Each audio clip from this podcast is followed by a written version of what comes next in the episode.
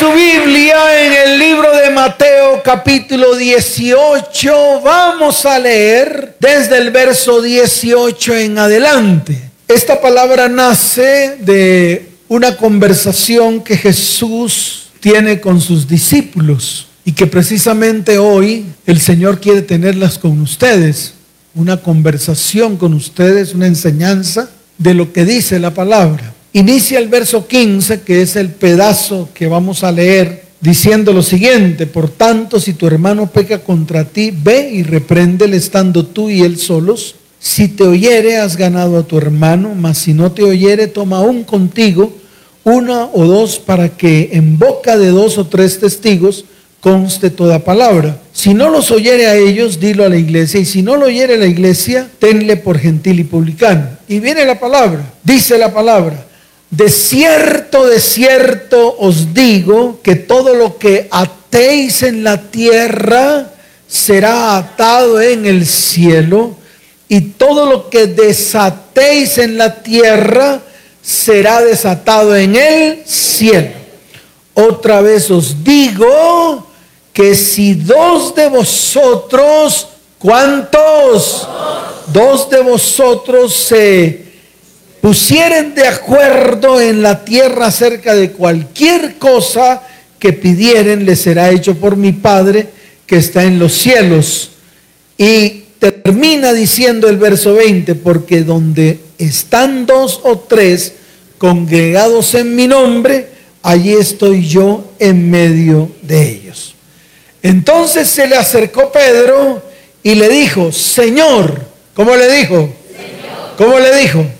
Señor, ¿cuántas veces perdonaré a mi hermano que peque contra mí? ¿Hasta siete? ¿Hasta cuánto? Siete. ¿Cuántos de los que están aquí han perdonado hasta siete veces? Levante la mano. Muy bien. 70 veces siete. Levante la mano. Muy bien, les hace falta mucho por perdonar. Porque no solamente hay que perdonar siete veces, sino hasta 70 veces. ¿Hasta 70 veces qué? Muy bien. ¿Cómo hace usted para saber qué número es 70 veces 7? Coja el número 7 y colóquelo 70 veces a la derecha. Coja el número 7 y colóquelo a la derecha 70 veces. Y trate de saber qué número o qué cifra es. Definitivamente, esa cifra de colocar 70 veces el número 7 es imposible de descifrar. ¿Es que? Entonces la pregunta para la iglesia es, ¿hasta cuánto tienes tú que perdonar? Todas las veces que sean necesarias. ¿Cuántas veces? No escuché. ¿Cuántas veces? Todas las veces que sean qué. Todas. Y es una orden que viene de Dios. No es una orden que viene del hermanito de al lado. Es una orden que viene de Dios. El mismo Señor declaró que usted tiene que perdonar hasta una cifra similar o aproximada de colocar 70 veces el número 7, uno al lado del otro, separarlo por miles y luego tratar e intentar leerlo. No lo va a poder hacer. No hay calculadora ni computador que pueda almacenar ese número. Por favor, no insista, no insista. Que lo pueda almacenar en texto, sí, pero que usted descifre el número, no. ¿Por qué? Porque precisamente el perdón, escuche bien, es infinito. Todas las veces que sean necesarias, yo tengo que perdonar. Ahora, ¿con qué fin? Con el fin de que su falta de perdón, escuche, se le convierta a usted en una atadura. ¿En qué se le convierte la falta de perdón? En una atadura. ¿Y cuál es el problema de la atadura? El problema de la atadura es que si tú no perdonas, quiere decir que la persona que no perdonas tú quieres que esté siempre a tu lado. Usted imagínense, usted odia a esta persona, pero usted quiere que esa persona ande con usted para arriba y para abajo. Para aquí, para allá. Usted se la lleva al trabajo, Usted la trae del trabajo, la sienta en el comedor, discute con esa persona, pelea, la maldice, vuelve y la agarra, vuelve y la lleva y vuelve y la trae. Esa falta de perdón hace que usted crea una atadura con esa persona. Y en vez de usted desatarse, lo que hace es atarse más. ¿Qué hace? Dígalo fuerte, ¿qué hace? Atarse más a esa persona. Por eso hay que perdonar hasta 70 veces 7, todas las veces que sean necesarias. Todas. Por más grande que sea la infracción, por más grande que sea el problema, por más grande que sea lo que le hicieron, usted tiene que perdonar. Es una orden. Además que el perdón no es emocional. El perdón no es qué? No es emocional, es espiritual.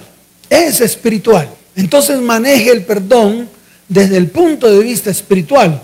Porque nosotros, los cristianos, cuando aceptamos a Cristo en nuestro corazón, pasamos de carne a espíritu. Y todo lo que hacemos lo tenemos que hacer en el espíritu. Lo tenemos que hacer como. Dígalo fuerte, ¿cómo lo tenemos que hacer? En el espíritu. Entonces apréndase eso.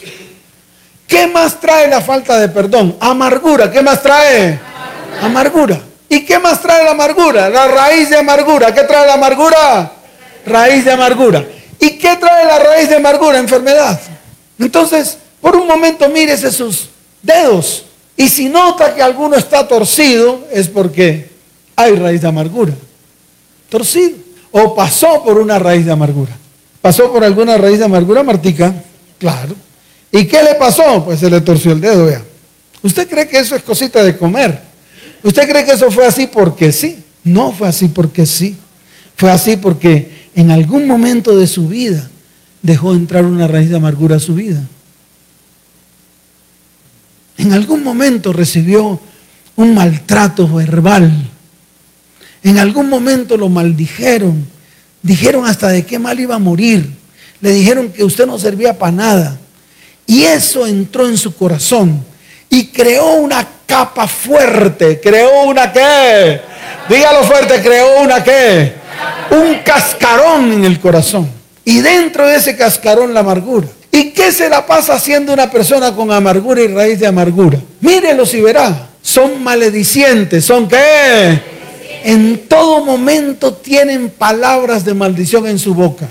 No son capaces ni siquiera de bendecirse a sí mismos todo tiempo es maldiciente. Va normalmente en el carril maldiciendo al que está adelante porque parece un morrocoyo. ¿Qué parece? Un morrocoyo. Y entonces usted pitándole se amarga. Y así anda la persona que está en amargura y raíz de amargura. No puede tener un trato correcto con la otra persona, sea quien sea, sea quien sea. Yo les estoy hablando a todos de todas las ataduras que tal vez hemos cargado en nuestras vidas y que no hemos permitido que esas ataduras se, salgan, se rompan, se quiten de nosotros y las llevamos encima y las cargamos para donde vamos. Y lo peor de todo es que contaminamos la rueda de la creación. ¿Qué hacemos? Dígalo fuerte, ¿qué hacemos? Claro, contaminamos a nuestros hijos. Desde que Dios amanece, insultos, vulgaridades, maledicencia. Les decimos a nuestros hijos hasta de qué mal van a morir. No sirven para nada ustedes y los contaminan hasta tal punto de que llegan a adultos y de verdad no sirvieron para nada por la palabra que usted lanzó con amargura, con rencor, con odio. Entonces fíjese, y eso que estoy hablando de pequeñas ataduras, ¿qué tal si les hablara de las grandes?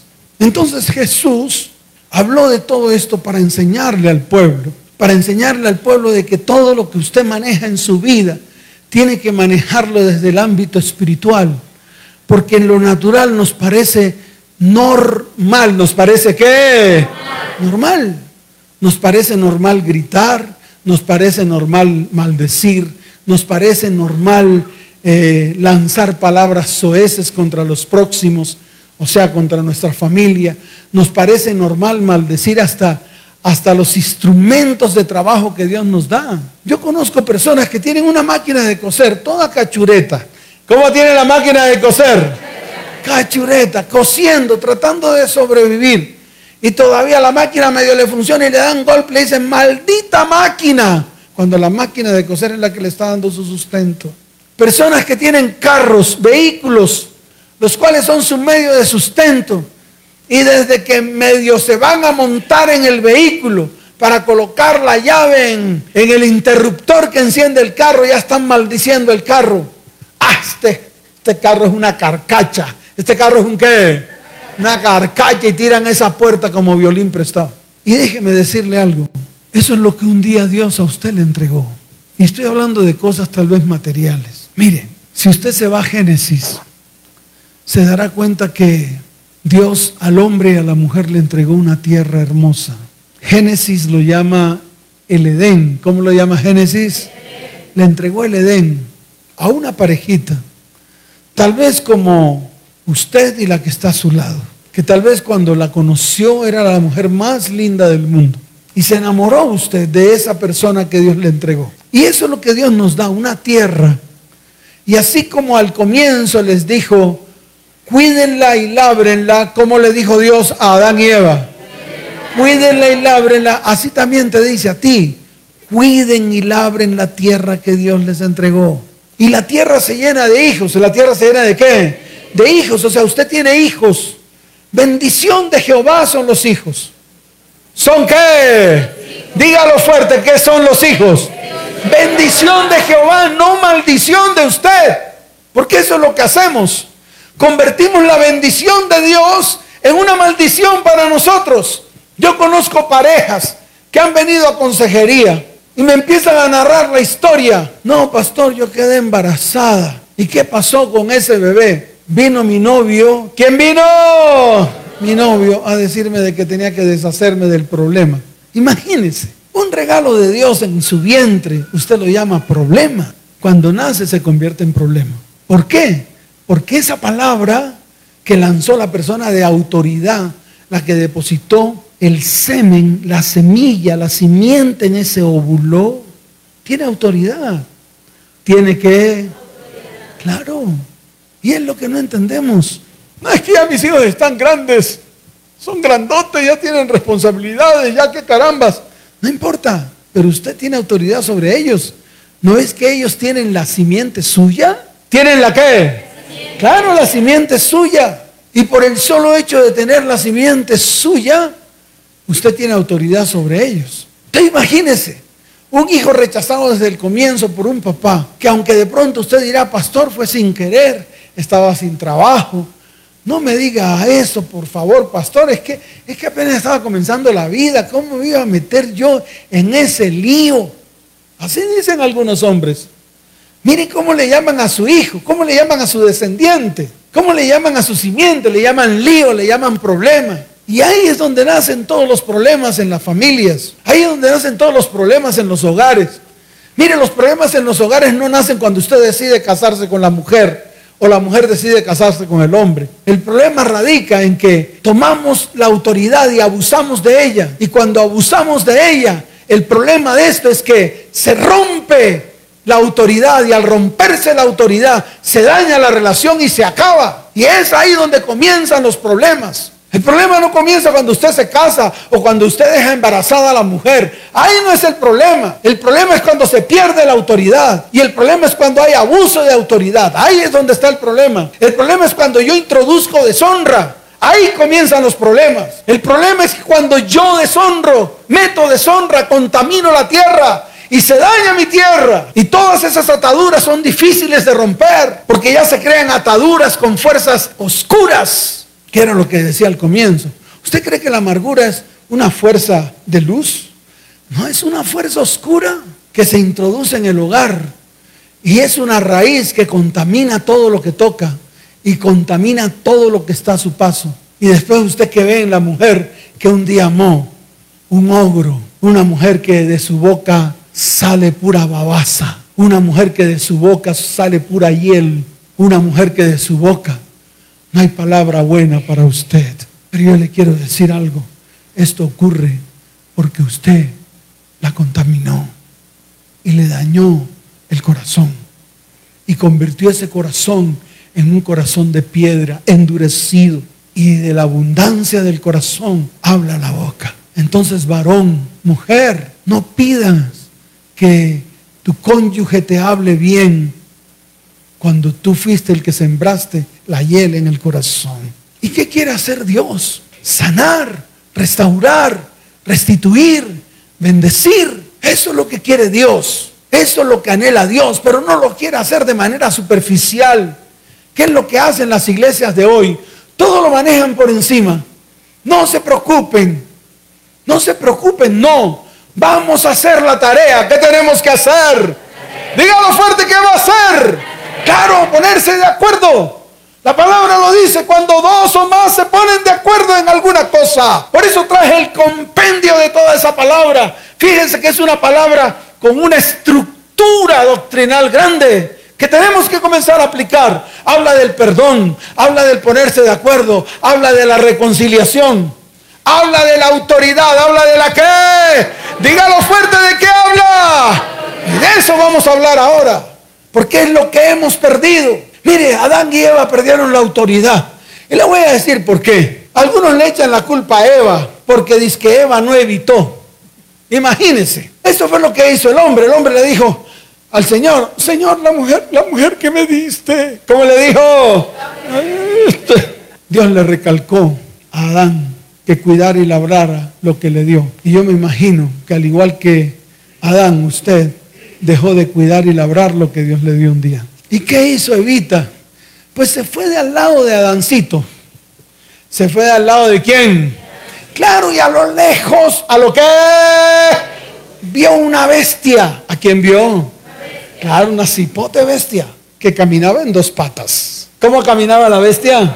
Claro. Y como usted la descuidó, pues Evita vio la bestia y le gustó la bestia y lo que la bestia le ofrecía. Y se lo estoy diciendo de todas las maneras para que usted lo entienda. El hecho de que su hogar y su familia se haya contaminado, sencillamente es porque nosotros hemos dejado de cuidar y labrar. El hecho de que nuestros hijos se hayan perdido es porque nosotros los hemos dejado de cuidar y labrar. Cuando nosotros dejamos de cuidar y labrar, todo lo que Dios nos entrega con autoridad se nos va de las manos. Y eso es lo que vemos aquí en todo tiempo. No, pastor, mis hijos están en una rebeldía. Entonces le pregunto a la persona, ¿y usted qué hace? Trabajo. ¿Y a qué horas? En la noche. ¿Y sus hijos? Mm, ¿Qué quiere usted que ocurra cuando unos hijos están abandonados? Dígame, ¿qué cree usted que puede ocurrir cuando la autoridad de un hombre, de un papá, no está en la casa? Dígame, ¿qué cree usted que va a ocurrir si sus hijos no están viendo la autoridad en usted? ¿Qué cree usted que va a ocurrir cuando la mamá es la que tiene que esforzarse, la que tiene que levantar a esos hijos? Y dígame cómo los levanta. ¿Usted cree que los levanta con amor? Ay, cosita rica, no te preocupes. ¿Qué quiere? Unos huevitos fritos, batidos. No, chino, levántese. Claro. ¿Por qué? Porque en el corazón de la mamá también hay amargura. También dice, pero ¿por qué es el papá de este hijo me dejó tirada y yo tengo que tener la carga de todo? Entonces no, lo trata así de bonito, no le coge las orejitas se la soba. No le dice, chino, tú también tienes que ayudarme, a ver, levántese, a ver, arregle la cama, aquí está el trapero, eh, no sé qué, recoja el vaso, haga esto. Y entonces al final, cuando ya se ve atareada en todo, comienza a gritar. Y al final, ¿qué hace el hijo? Pues el hijo viene y se enconcha y dice, entre más me grite, más me escondo. Y entonces llega la mamá y dice, tú eres un perezoso, flojo, maldito, no haces nada. Ya, listo, se contaminó la tierra, contaminó a su hijo. Y así como me decía mi mamá, ay, visito, lo hice de cariño. ¿Lo hice de qué? Imagínense, una cipote maldición de cariño.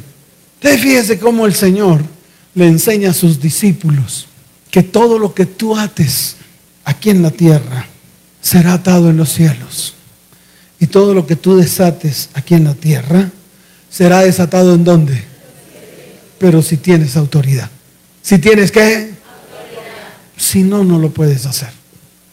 Si no, son puras, puras palabrerías baratas. ¿Cómo puedes tú atar la pornografía en tu casa si tú eres el primer pornográfico? ¿Cómo crees tú que puedes atar la mentira en tu casa si tú eres el primer mentiroso? ¿Cómo crees tú que tú puedes atar la amargura si tú eres la primera persona amargada en tu casa? ¿Cómo crees tú que puedes atar la maledicencia si tú eres el primer malediciente en tu casa? ¿Cómo crees tú que puedes desatar bendición si, si eres el primero que maldice desde que comienza el sol a colocarse en el nororiente? Yo le pregunto, ¿cómo puede usted desatar fidelidad en su hogar si tú eres el primer infiel? Ahí es donde está el problema. El problema no es que la palabra no sea real y no se haga real en nuestras vidas. Claro que se hace real. Está escrita, la dijo el mismo Señor. ¿Quién la dijo? Dígalo fuerte, ¿quién la dijo? Claro, el mismo al cual se le dio la autoridad. Y se lo voy a mostrar. Mire lo que dice la palabra para que usted lo vea, que Él es el que tiene toda la autoridad. No la tiene usted, la tiene Él. Mire lo que dice Efesios capítulo primero. Y leamos desde el verso 19 en adelante, para que usted entienda el trasfondo de esta palabra, para que usted vea quién es el que tiene la autoridad. Por eso el que, el, el que dijo esta palabra es el que tiene la autoridad, se llama Jesucristo. Mire lo que dice Efesios capítulo primero. Cuando lo tenga, diga amén. Muy bien, verso 19. Dice la palabra. Vamos a leer desde el verso 17. Dice, para que el Dios de, de, nuestro Señor Jesucristo, el Padre de Gloria, os dé espíritu de sabiduría y de revelación en el conocimiento de Él, alumbrando los ojos de vuestro entendimiento para que sepáis cuál es la esperanza a que Él os ha llamado y cuáles las riquezas de la gloria de su herencia en los santos y mire lo que dice, y cuál es la supreeminente grandeza de su poder para con nosotros los que creemos, los que qué. Entonces ese es lo primero, creer. Tenemos que ser creyentes. Tenemos que ser qué? Creyentes, no simpatizantes. ¿Cuántos quieren la autoridad de Cristo en sus vidas? Levante la mano. Tiene que ser creyente, no simpatizante. Entonces ya deje de ser simpatizante, conviértase en un creyente crea, póngase de acuerdo con su cónyuge, póngase de acuerdo con sus hijos y diga, queremos creer, es necesario creer, necesitamos la autoridad del Señor en nuestras vidas, necesitamos retomar la autoridad para volver a tomar el control de nuestra vida, casa, hogar y familia, en todas las áreas. Esa es la decisión que tenemos que tomar. Esa es la acción que tenemos que tomar.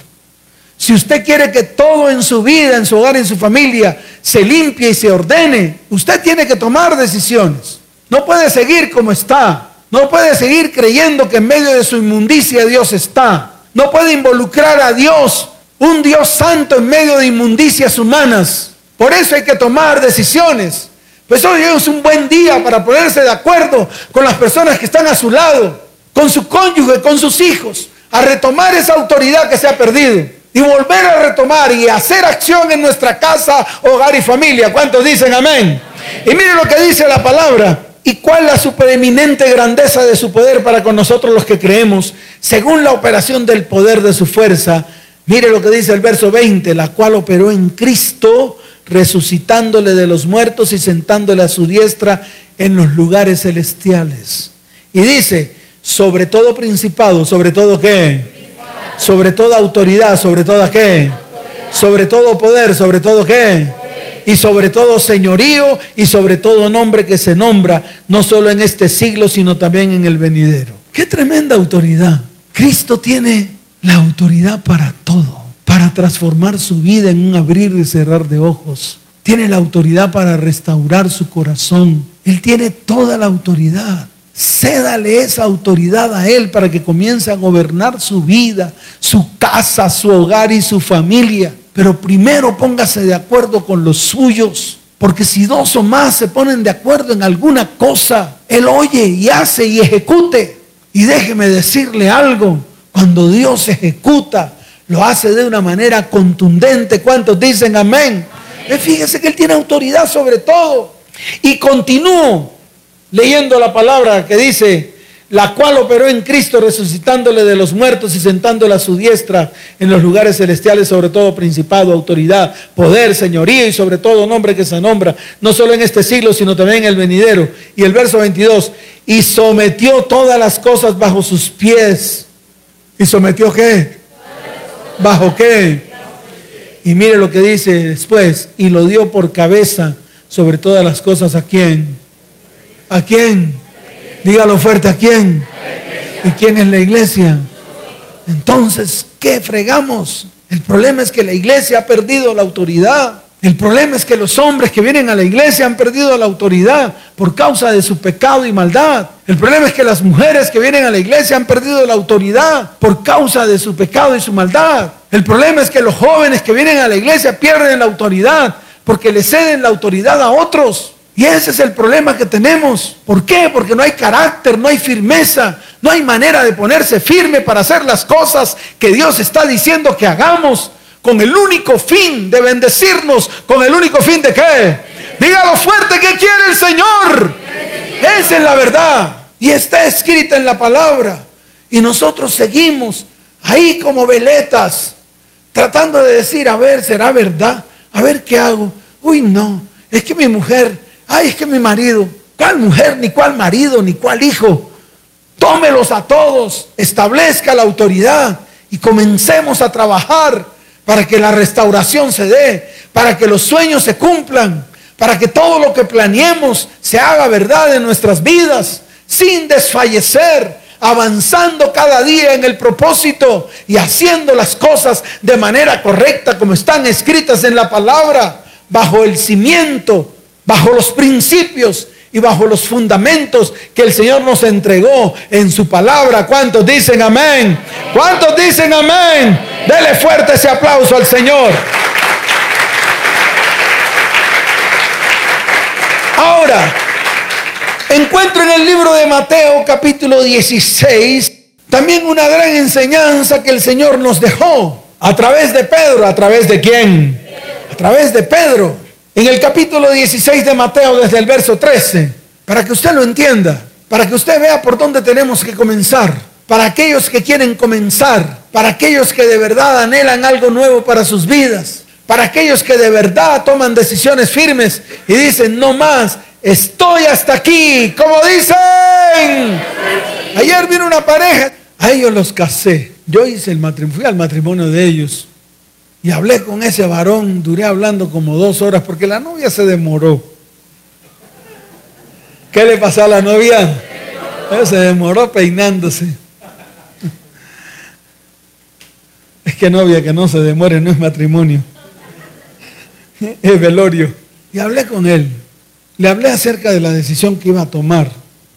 acerca de la tierra que Dios le iba a entregar le hablé acerca de lo que fue, era una familia.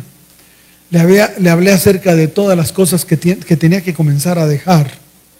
Mira, tienes que dejar esto y esto y esto, porque esto va a traer contaminación a tu casa. Bueno, empezamos a hablar. Duramos casi hora y media hablando. Yo no recuerdo, eso fue hace rato ya. Pero estuvimos hablando. Es una pareja de jóvenes, simpáticos, 31 y 33 años, simpáticos. Cuando esta mujer se sienta en el sofá ese que yo tengo blandito para las mujeres, porque el duro es para los hombres, se sienta ahí en el blandito que le digo yo, siéntense cómodos ahí, vamos a hablar. Y le pregunto a ella, lo primero que me dice esta mujer es, pastor, es que estoy hasta aquí, no aguanto más. Y lo dijo contundentemente, me quiero separar, no quiero más. Imagínese usted esa declaración. Y el man por allá con carita de cuchiflí. ¿Cómo andaba el man? Eso con carita de cuchiflí. Con carita yo no fui. O sea, todas las hizo, pero llegó ayer con carita de cuchiflí, que eso me tocó decirle una cantidad de cosas. Pues él se deja. Él reconoce que soy su pastor y me dice, pastor, gracias por esto. Bueno, por muchas cosas que Dios ha hecho en la vida de él también.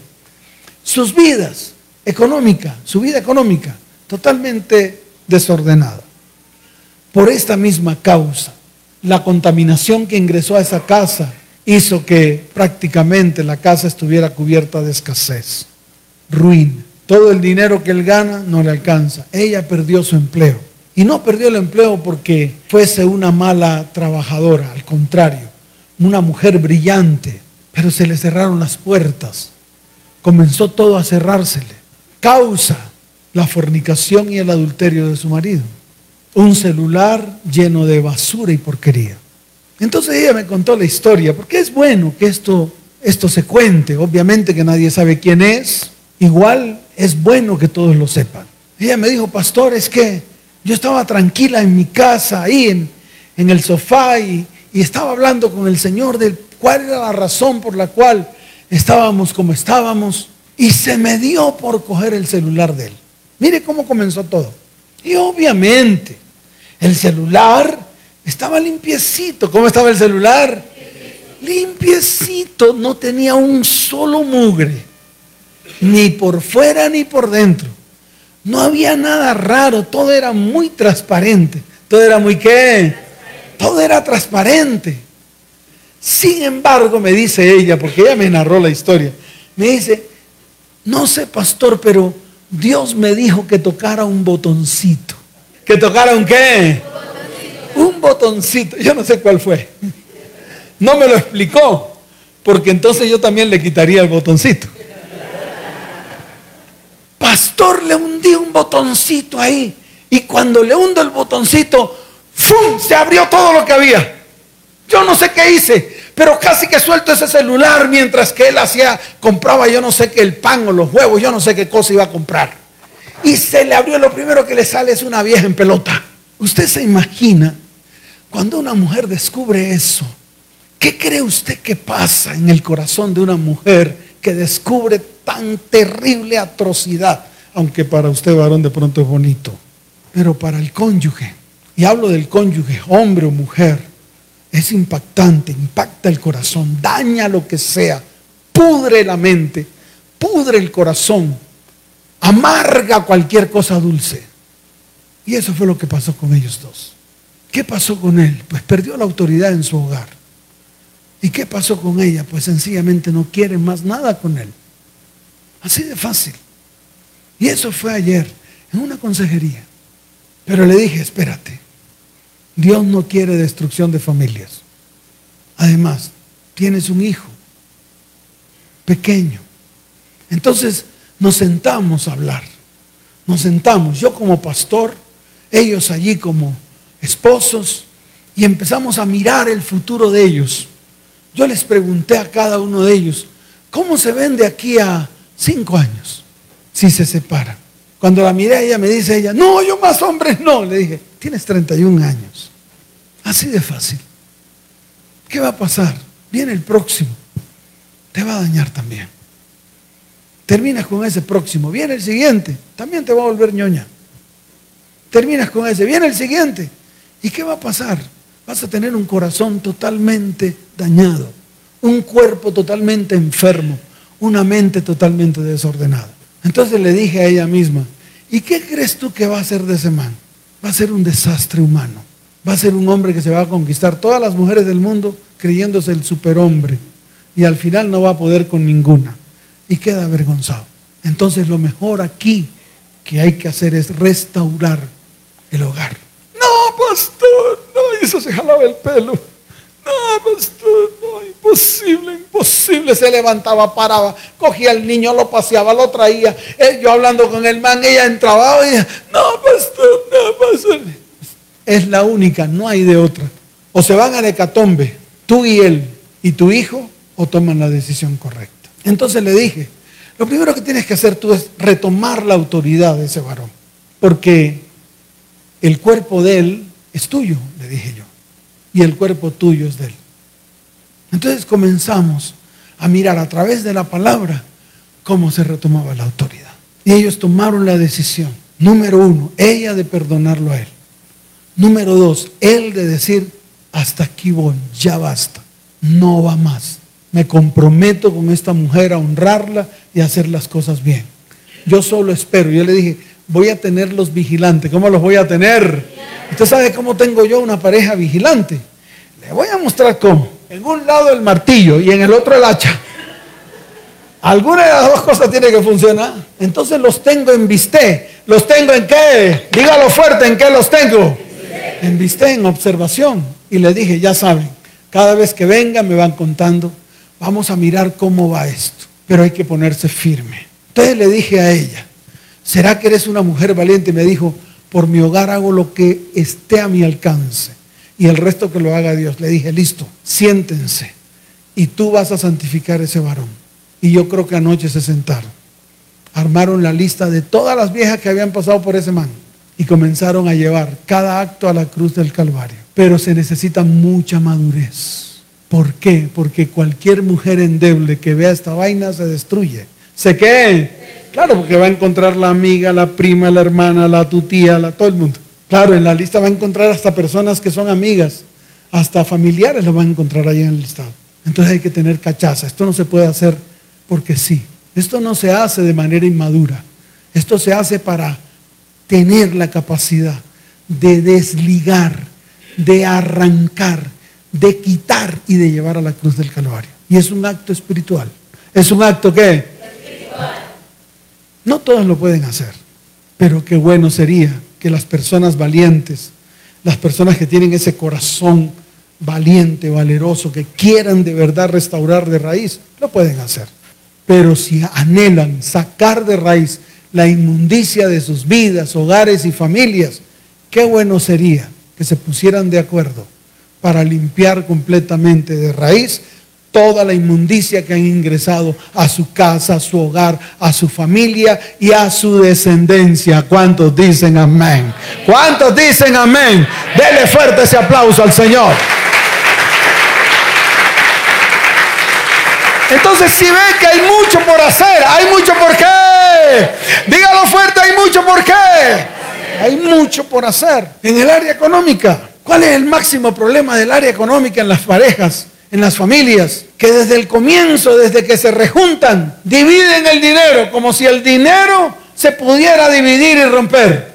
No, yo gano, yo gano mil, tú ganas 500. Tú gastas para tal cosa y yo gasto para tal otra. El resto es para mí. No, todo es para una sola bolsa. Todo es para una qué? Claro. Entonces, claro, llega la chacha. ¿Quién llega? La chacha con tacones altos y bien pintado diciendo es que yo gano más que el pastor. Lo que no sabe la chacha es que cuando ella no tenga empleo y el hombre sí, entonces va a tener que meterse la lengua en la oreja. ¿Meterse la qué? Entonces, ¿qué molestamos? Qué bueno sería que se armara una sola bolsa se hiciera un presupuesto. Eso es lo que hay que hacer. Aquí viene una pareja, el hombre adicto al juego. ¿El hombre adicto a qué? Al juego. Se metía ahí en la 27 con décima, ahí donde hay un arlequín. Hay un qué? El dios de los juegos. Se metía ahí a gastarse toda la plata. Vinieron a consejería. Duraron tres meses en la iglesia. ¿Por qué cree que se fueron? Porque yo le dije al man, mire, ¿sabe qué? Varón, de verdad le digo algo, usted no puede administrar el dinero. Dele todo el dinero a su mujer a que ella lo administre. Hagan un presupuesto, comiencen a pagar las deudas que tienen que pagar. Lo que sobre, ahórrenlo. Colóquense metas para comprar casa, para comprar carro. Colóquense metas para la universidad de sus hijos, porque sus hijos tarde o temprano van a crecer. El man se emberracó. Él me dijo antes de irse, es que yo tengo la capacidad de manejar mi dinero le dije, déjese mentiroso. Si no pudo hasta ahora, no podrá después. Porque lo que usted tiene es una atadura con un demonio llamado Arlequín. Se emberracó y se fue. Él sigue igual de arruinado. Porque ese es el problema de nosotros. El problema de nosotros es cuando nos dicen las cosas que tenemos que hacer. No las hacemos.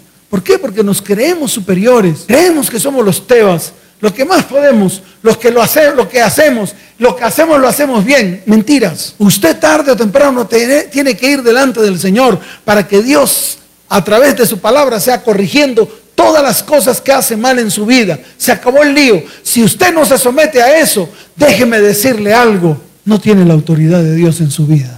Tiene la autoridad suya propia. Y cuando se le acaba, cuando se le acaban los recursos, cuando se le acabe la labia, cuando se le acabe el quehacer, ahí se le acaba todo. Entonces, sométase a Dios.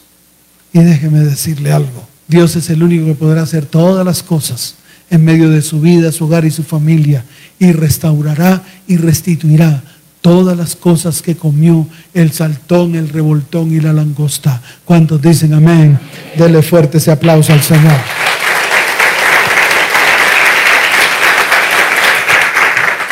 Entonces termino con esto, ya para irnos, para levantarnos, para poder hacer una oración, para tomar determinaciones, para tomar qué? Claro, determinaciones firmes, para que usted se acerque a sus hijos o sus hijos se acerquen a usted y le digan, papá, de verdad, hagamos las cosas así, para que nos funcionen, porque llevamos tantos años y nada ha funcionado. Qué bueno que reconozcan, qué bueno que ese varón que está sentado en esa silla reconozca delante de su cónyuge, mi amor, me equivoqué. De verdad quiero restaurar todas las cosas. Quiero un mejor año, quiero una mejor década. Quiero que mis hijos se levanten en bendición. Quiero bendecir todas las cosas que un día maldije. Quiero romper toda atadura que me ató a cantidad de maldición, maldad e iniquidad.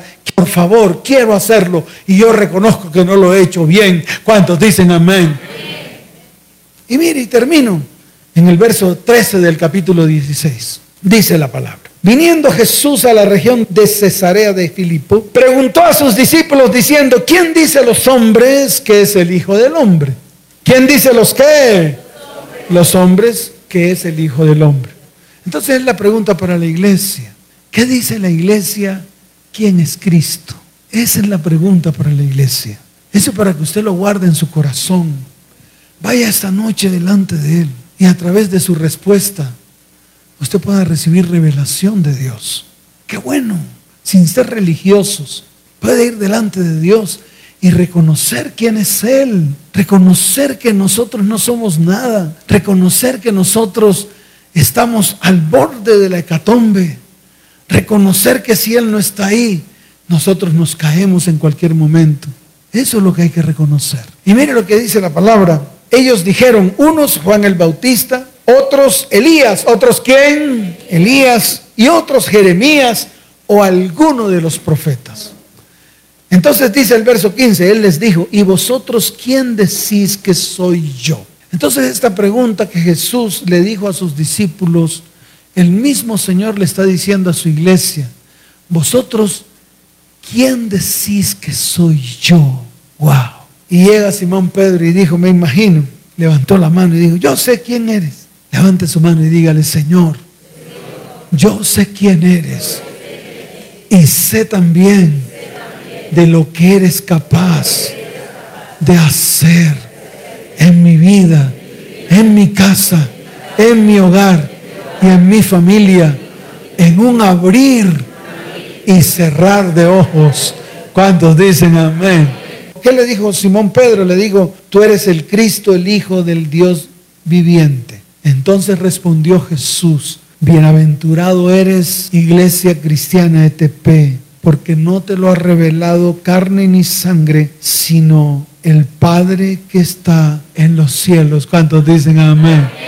Levante su mano y dígale, Señor, tú eres el Cristo y te reconozco en mi corazón. Él es el, eres el Hijo del Dios viviente y te reconozco en medio de mi vida y en medio de mi hogar y en medio de mi familia. ¿Cuántos dicen amén? Colóquese en pie, por favor. Levante su mano derecha. ¿Cuántos quieren recuperar la autoridad? ¿Cuántos se quieren poner firmes? Listo, se acabó el lío. Es la decisión. Pero ahora viene la acción. ¿Qué viene? ¿Qué viene ahora? Claro, viene la acción. Viene lo que tengo que hacer, que no me gusta hacerlo, pero que lo tiene que hacer. Amén. Levante su mano y dígale, Señor, tú eres el Cristo el Hijo del Dios viviente. Señor, hoy me coloco delante de ti. Quiero cavar, quiero andar, quiero buscar el cimiento. Señor, sé que en mi vida hay cimientos errores, erróneos. Diga, hay cimientos que son erróneos delante de ti. Por lo tanto, Hoy tomo la autoridad. Hoy tomo la decisión de arrancar todo cimiento defectuoso. Todo cimiento que me ha quitado la autoridad. Todo cimiento que me ha llevado a la destrucción en mi vida, en mi casa, en mi hogar y en mi descendencia. Señor, quiero ser bienaventurado. Señor, quiero que tú me lo reveles. No mi carne ni mi sangre, sino tú, Padre, que estás en los cielos, a través de tu Espíritu Santo. Padre, hoy quiero recuperar la autoridad que un día perdí. Quiero descubrir todas las ataduras. Quiero atar. Diga, quiero atar al hombre fuerte que está gobernando mi casa, mi hogar y mi descendencia, sin importar el grado de autoridad que tenga este hombre fuerte. Hoy me someto al señorío de Cristo y tomo la autoridad y ato y encadeno al hombre fuerte que pretende gobernar mi vida, mi destino, mi propósito. Señor, tengo propósito en Cristo. Tengo propósito en Dios. Por lo tanto, tomo la autoridad que un día perdí por causa del pecado, la maldad y la iniquidad que en algún momento permití que entraran a mi casa y contaminaran mi tierra. Señor, hoy es el día de mi salvación. Hoy es el día en el cual retomo la autoridad perdida. Padre, así como le dijiste a Pedro, Padre, así como le dijiste a Pedro, hoy me considero, levante su mano y diga, hoy me considero una piedra pequeña que debe colocarse sobre un cimiento firme. Y ese cimiento firme es la roca llamado Cristo. Señor, tú eres mi roca, tú eres mi salvación. Y por eso hoy exalto tu nombre. Señor, necesito las llaves del reino de los cielos para atar en la tierra.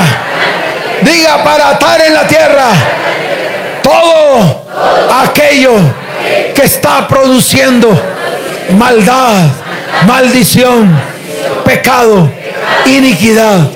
Todo aquello que está tergiversando mi destino.